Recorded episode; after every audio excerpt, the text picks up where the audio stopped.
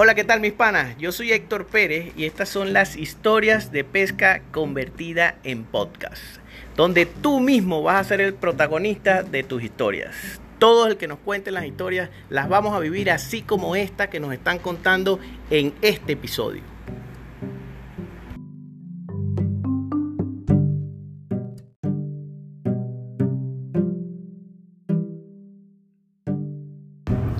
En la historia de pesca de hoy eh, me motivo a contarle es la anécdota que tuve en el torneo de pesca. En el torneo de pesca siempre cuando un pescador participa en un torneo de pesca existe el factor presión.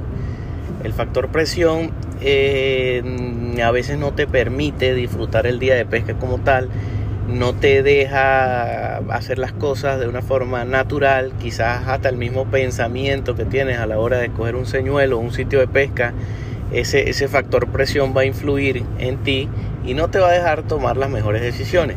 El mejor consejo para participar en un torneo o en un evento que esté bajo presión de pesca es hacer las cosas de forma natural, de disfrutar el día de pesca, claro, con, cierta, con cierto ahínco en lo que estás haciendo, no dejar de tener constancia, eso sí, quizás debas acelerar en el tema de, de, veces de lanzamiento, eso, de ser constante. Yo pienso que hacer la diligencia constantemente durante todo el periodo que dure el torneo es lo que te va a dar mayor efectividad. Previo a esto, revisar un plan de, de, ruta que vas a hacer, eh, calculando el tiempo que te vas a tardar en cada uno de los sitios, y eso es lo que te puede generar un poquito más de confianza y luchar con, con el factor um, estrés, con, el, con, ese, con, ese, con esa presión que te mete estar en un torneo.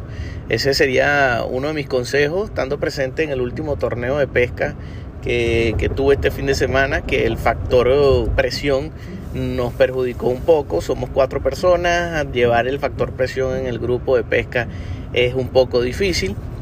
Pero sí se puede, tiene que haber siempre como un líder, una cabeza que, que, rija la calma, la paciencia y a la vez motive al equipo a no perder eh, ese, ese disfrute por la pesca como tal, que debe ser eh, la consigna de guerra en todo equipo de pesca. Disfrutar la pesca al 100% sin perder el objetivo que es lograr eh, la victoria. Todo el que compite quiere ganar, eso es natural en el ser humano. De hecho, todo el que se inscribe en una competencia de pesca eh, lo hace por ese espíritu de competitividad, competitividad que tienen, ese espíritu de competencia que te hace participar en el mismo evento como tal.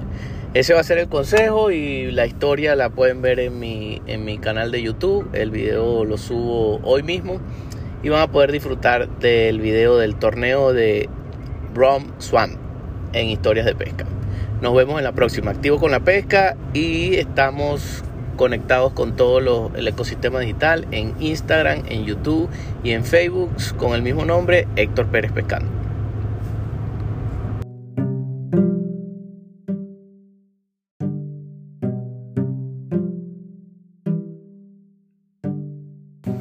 Y esa fue nuestra historia de pesca de hoy. Espero que la hayas disfrutado igual que yo.